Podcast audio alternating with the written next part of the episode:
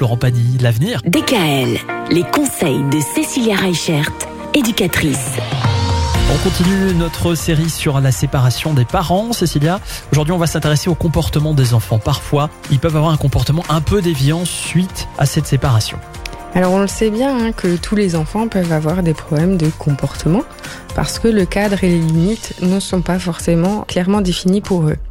On va retrouver ces difficultés de comportement parce que ben, forcément les enfants sont très intelligents et ils savent par exemple que chez papa ils vont avoir plus de chocolat alors que chez maman c'était interdit. Mmh. Et du coup ben, ces enfants, eux, ils vont pas chercher euh, à défier l'autorité parentale forcément, mais ils vont essayer de voir s'il a les mêmes limites chez le parent, aussi bien chez la mère que chez le père.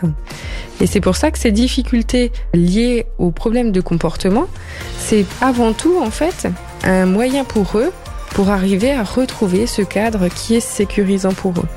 On le rappelle, hein, la recherche des règles et des limites, jusqu'à 7 ans, c'est quelque chose qui est tout à fait normal. L'enfant a besoin de règles et de limites pour se construire.